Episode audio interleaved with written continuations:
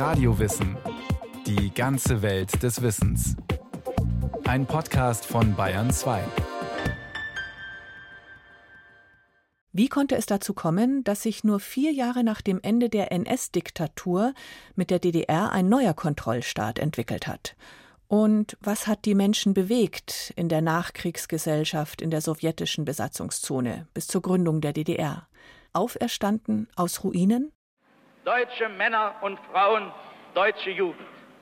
Auf der Grundlage der vom Dritten Deutschen Volkskongress bestätigten Verfassung ist in der deutschen Hauptstadt Berlin einmütig von allen Parteien und Massenorganisationen im Deutschen Volksrat die Deutsche Demokratische Republik geschaffen worden. Wilhelm Pieck verkündet am 7. Oktober 1949 im großen Festsaal des früheren Reichsluftfahrtsministeriums die Gründung der DDR. Vier Tage später wählt ihn die Provisorische Volkskammer, das Parlament der DDR, zum Präsidenten des neuen Staates. Ministerpräsident und damit Staatschef wird der frühere Sozialdemokrat Otto Grotewohl.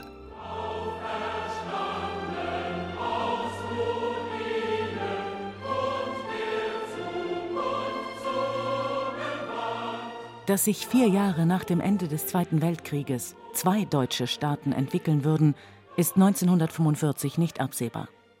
Nach der Kapitulation des Oberkommandos der deutschen Wehrmacht übernehmen ab dem 5. Juni die vier Siegermächte die Regierungsgewalt in Deutschland.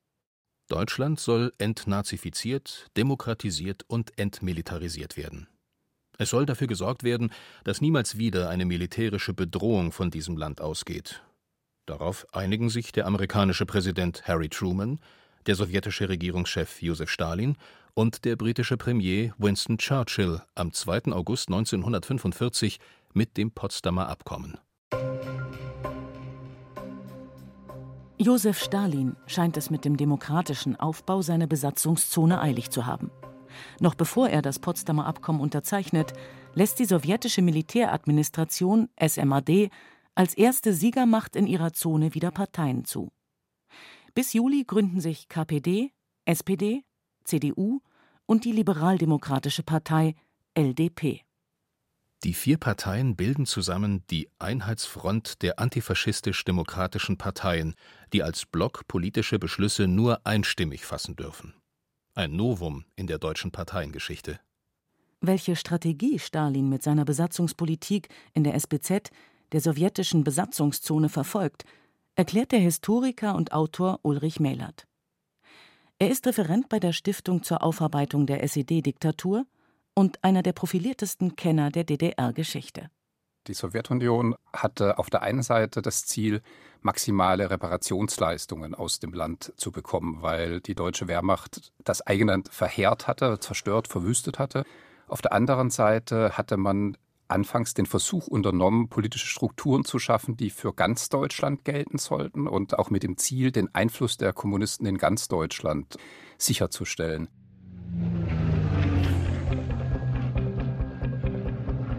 Um dieses Ziel zu erreichen, wird noch während der letzten Kriegswochen KPD-Funktionär Walter Ulbricht zusammen mit anderen deutschen Kommunisten aus seinem Moskauer Exil nach Berlin eingeflogen. Ulbricht ist als Leiter der KP-Gruppe Berlin gut auf seinen Einsatz im Nachkriegsdeutschland vorbereitet. Sein Auftrag ist klar. Er soll die Vorherrschaft der kommunistischen Partei in der sowjetisch besetzten Zone ebnen. Walter Ulbricht war der Mann Moskaus, der eigentliche Organisator, der eigentliche Macher in der kommunistischen Partei und in dem sich entwickelnden politischen System der SBZ. Und Ulbricht war der Funktionär, der alle anderen Funktionäre kannte, der wusste, wo die Schwächen sind, die Stärken sind, der Personalpolitik betrieb, der das Vertrauen der Sowjets hatte. Und er hat im Prinzip bis ja, Ende der 60er Jahre, bis Anfang der 70er Jahre weitgehend unumstritten geherrscht.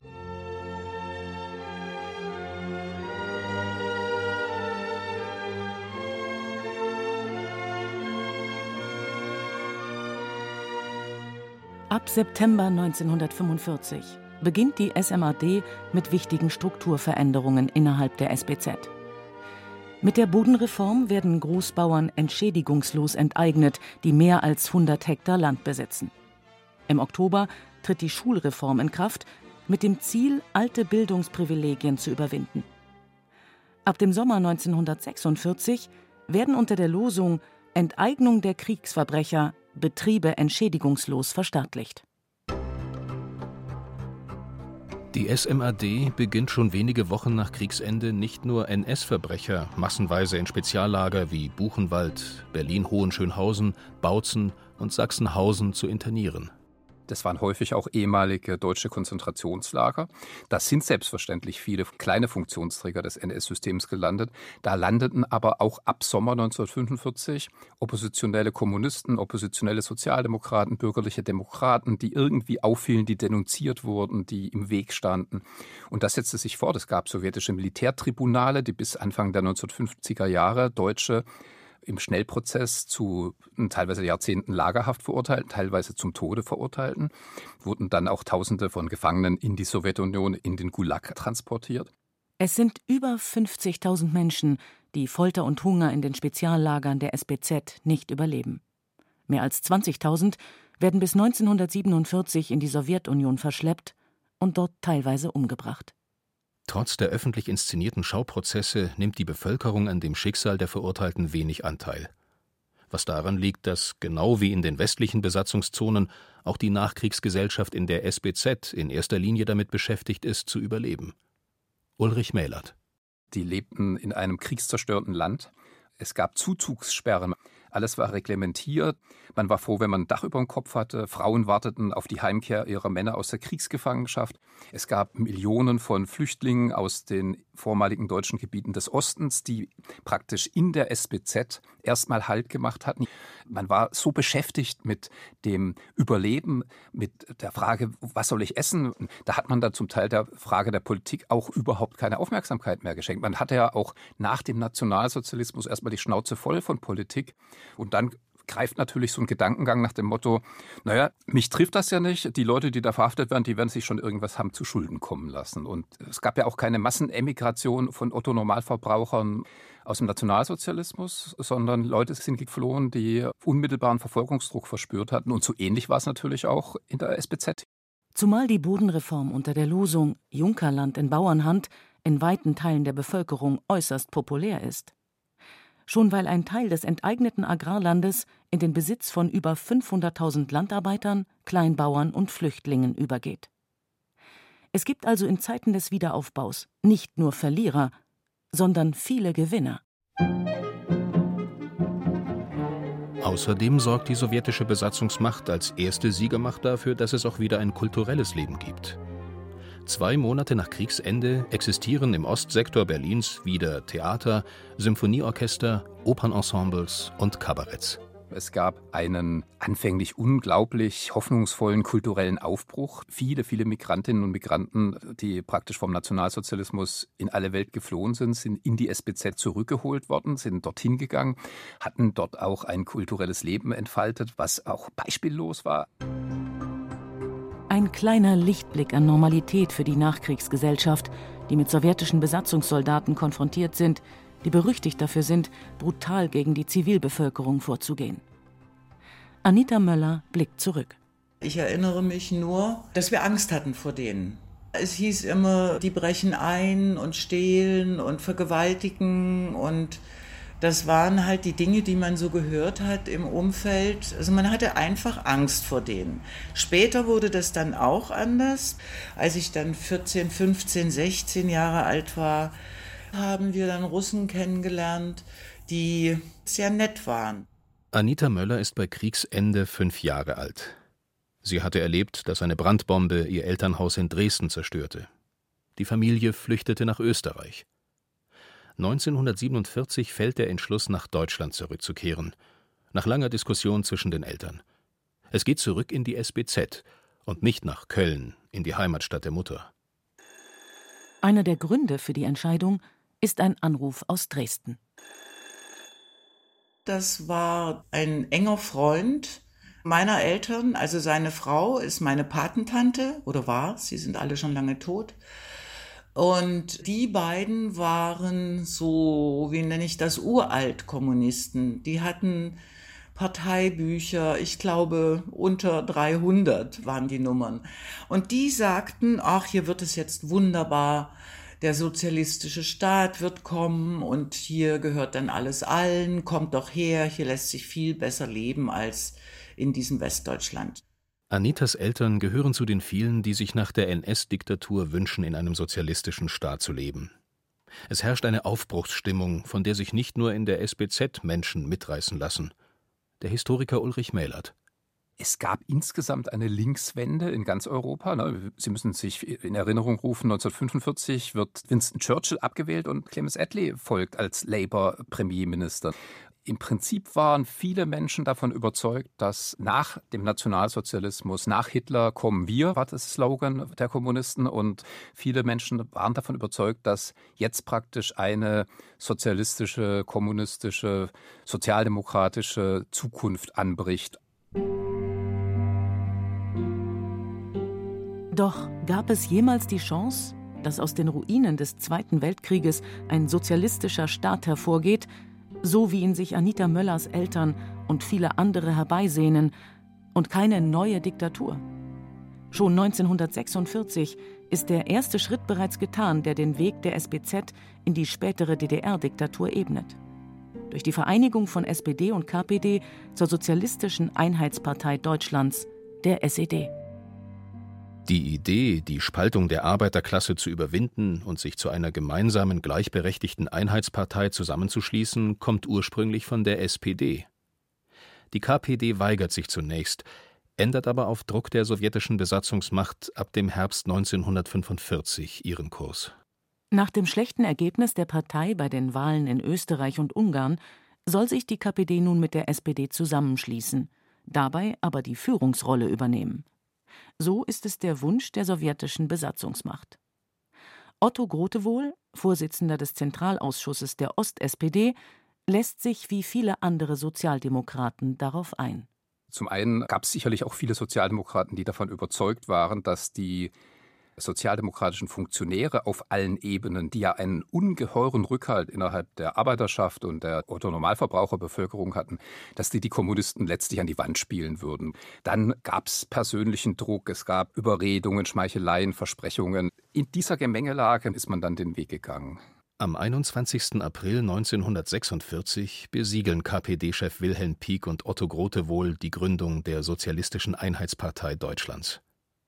Nicht nur Pieck und Grotewohl teilen sich den Parteivorsitz, sondern auch alle anderen wichtigen Ämter werden innerhalb der SED zunächst paritätisch besetzt. Eine Regelung, die bis 1948 gilt. Bei den folgenden Landtagswahlen im Herbst 1946 rächt sich, dass die SED in der Bevölkerung als Russenpartei verschrien ist deren Funktionäre die Demontage der Industrieanlagen durch die Sowjetunion als gerechte Entschädigung der Besatzer darstellen. Die Wähler und Wählerinnen entscheiden, dass die SED in keinem der fünf Länder die absolute Mehrheit erreicht. Dessen ungeachtet setzt die Partei wesentliche Pflöcke in Richtung künftiger Kontrollstaat. Im Dezember 1946 wird mit der Deutschen Verwaltung des Inneren ein zentrales Innenministerium für die SBZ aufgebaut. Auf Befehl der sowjetischen Besatzungsmacht entsteht darin der Grundstein für den künftigen Überwachungsapparat, die politische Polizei, die sich im Laufe der Zeit zum Führungsorgan der fünf Länder der SBZ entwickelt. Eine besondere Aufgabe kommt darin der Abteilung Kriminalpolizei 5, auch Kommissariat 5 genannt, zu einem Vorläufer des Ministeriums für Staatssicherheit. Währenddessen versucht die Gesellschaft in der zerstörten SBZ, wie Millionen von anderen Menschen in der Nachkriegszeit, ihr Leben neu zu organisieren. Wir sind ganz am Anfang in dieses Mietshaus, in dem meine Tante wohnte. Oben unterm Dach gab es ein Zimmer und da wohnten wir dann zu sechst. Das war sehr eng und dunkel und schäbig, das weiß ich noch. Aber man hat das hingenommen. Es ging ja allen schlecht, also keiner hatte irgendetwas. Deshalb war das auch nichts Besonderes. Auch wenn Anita Möllers Vater als Bauingenieur schnell wieder Arbeit findet, ist der Alltag der Familie davon bestimmt, sich etwas zu essen zu beschaffen. Meine Mutter ist damals, die ist immer über die sogenannte grüne Grenze gegangen nach Westdeutschland hamstern. Die ging darüber mit einem Rucksack durch den Wald in der Nacht auf die andere Seite und hat da Essen geholt und zurück nach Hause gebracht. In aller Not lässt es die SED-Führung am Freizeitprogramm für Kinder und Jugendliche nicht mangeln. Gleich nach Kriegsende gründet Erich Honecker den Jugendausschuss für die Ostzone, aus dem ein Jahr später die Jugendorganisation FDJ entsteht. Darüber hinaus wird im Dezember 1948 die Sozialistische Kinderorganisation gegründet, der Verband der jungen Pioniere, in dem die 6- bis 13-Jährigen lernen sollen, sich nicht selbst in den Mittelpunkt zu stellen, sondern das Kollektiv. Die Vorsitzende der jungen Pioniere ist Margot Feist, spätere Honecker. Auch Anita Möller geht mit acht Jahren zu den jungen Pionieren. Das fand ich damals ganz toll, mit diesen gleichaltrigen Kindern in verschiedenen Gruppen zu spielen, zu arbeiten und dieser Zusammenhalt. Als ich dann 13, 14 Jahre alt war und die Zukunft so aussah, dass die Nachfolgeorganisation dann die FDJ, die Freie Deutsche Jugend sein wird, da bin ich dann nicht mehr eingetreten.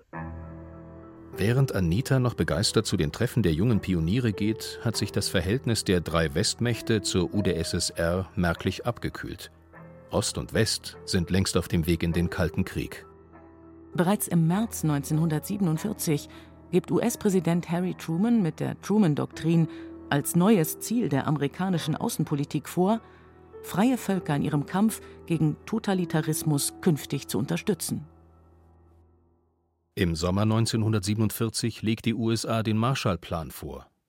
Das milliarden-dollar-schwere Wiederaufbauprogramm soll auch in der SBZ gelten – doch Stalin geht diesen Weg nicht mit. Genauso wenig wie die Währungsreform, die in den westlichen Besatzungszonen am 20. Juni 1948 in Kraft tritt. Statt der D-Mark wird wenige Tage später in der SBZ die Ostmark eingeführt. Und ab Ende Juni die Planwirtschaft. Ulrich Mählert. Das war eine Planwirtschaft, die einerseits darauf ausgerichtet war, Güter für die Sowjetunion zu produzieren und andererseits war das auch ganz stark darauf ausgerichtet, die Schwerindustrie aufzubauen, die man in Ostdeutschland nicht hatte. Und insofern war praktisch das ein nachholendes Industrialisierungsprogramm mit dem Versprechen nach dem Motto, so wie ihr heute arbeitet, werdet ihr morgen leben. Und gleichzeitig blieb Lebensmittel rationiert und äh, die Menschen haben nichts von den versprochenen Wohltaten des Sozialismus erkennen können. Anders als die Parole vom antifaschistisch-demokratischen Neuanfang glauben machen sollte, verwandelt sich die SED ab dem Frühsommer 1948 zur marxistisch-leninistischen Kaderpartei.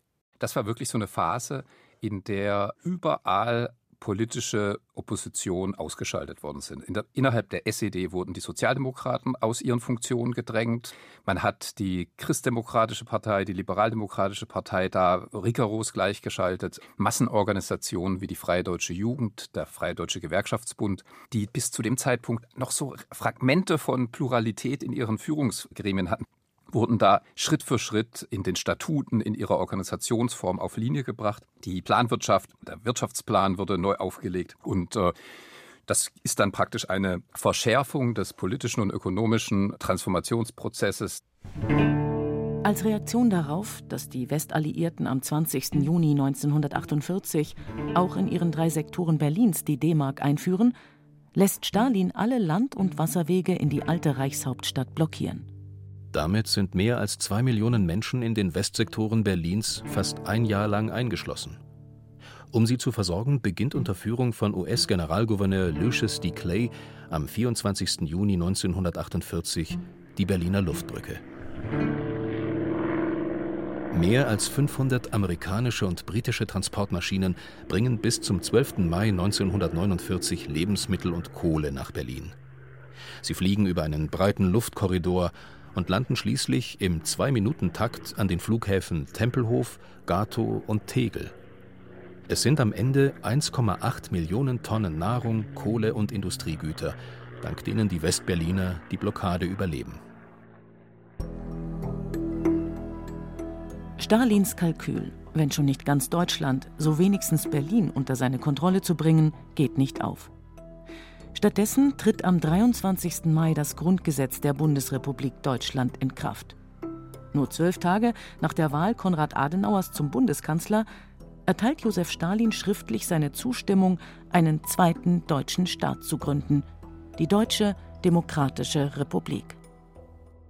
Anita Möller ist damals neun Jahre alt.